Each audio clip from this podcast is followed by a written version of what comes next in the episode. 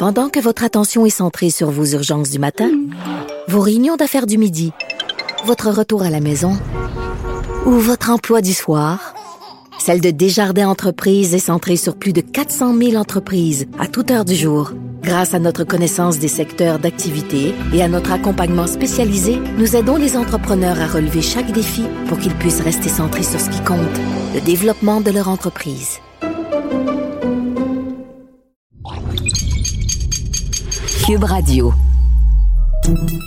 Salut, c'est Charles Dran avec l'équipe dans 5 minutes. On s'intéresse aux sciences, à l'histoire et à l'actualité.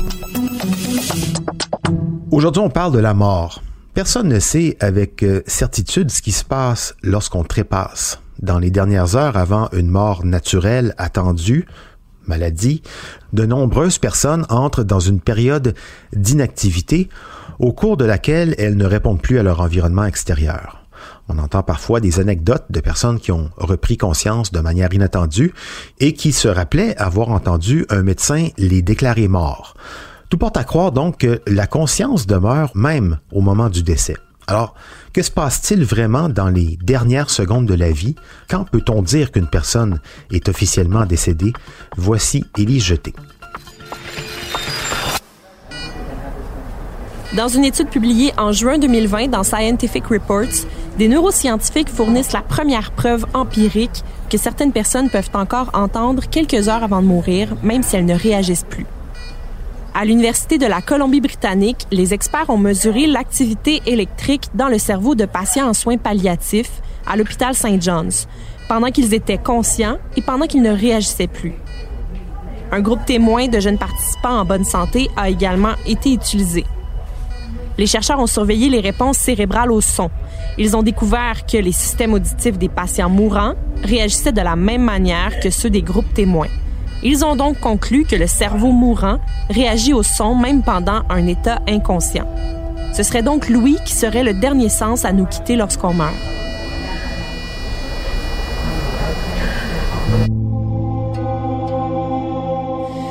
Au-delà de Louis, il y a la conscience qui demeure active vers la fin. En 2017, le docteur Sam Parnia, directeur de la recherche en soins intensifs et en réanimation à la NYU Langone School of Medicine à New York, a publié une étude prouvant que théoriquement, quelqu'un peut entendre sa propre mort être annoncée par des médecins.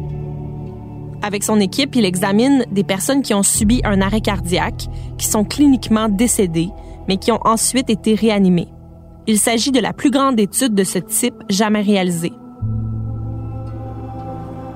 Certaines des personnes étudiées disent qu'elles avaient conscience de conversations complètes et qu'elles voyaient des choses qui se déroulaient autour d'elles, même après qu'elles étaient déclarées mortes. La mort est définie comme le moment où le cœur ne bat plus et le flux sanguin vers le cerveau est interrompu. C'est à ce moment qu'on perd tous nos réflexes dans le tronc cérébral. On ne peut plus réagir. Les expériences rapportées par les personnes qui se sont rendues là et qui sont revenues, qui ont donc frôlé la mort mais qui ont survécu, sont courantes. On parle parfois de lumière blanche éclatante, de sensation d'être hors de son corps ou de voir sa vie défiler devant ses yeux.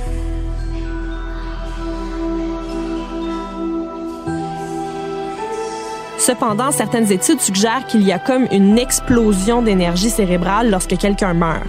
En 2013, des chercheurs de l'Université du Michigan ont examiné les signaux électriques à l'intérieur du cerveau de neuf rats anesthésiés ayant subi une crise cardiaque et ils ont vu des schémas d'activité liés à un état d'hyper-alerte dans la brève période suivant la mort clinique.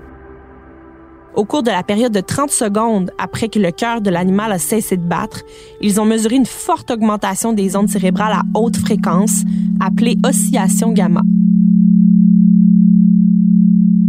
Ces impulsions sont l'une des caractéristiques neuronales qui sont probablement liées à la conscience de l'homme, ce qui permet aux humains de lier des informations provenant de différentes parties du cerveau.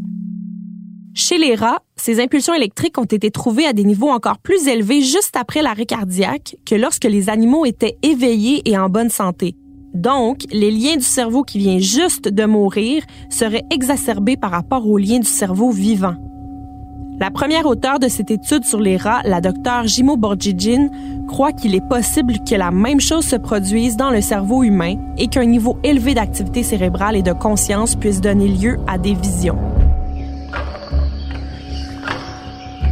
Le fait que certains voient la lumière indique peut-être que le cortex visuel dans le cerveau est fortement activé aussi. Cependant, elle pense que pour confirmer les résultats, il faudrait faire une étude sur des humains qui ont subi une mort clinique et qui ont été réanimés ensuite.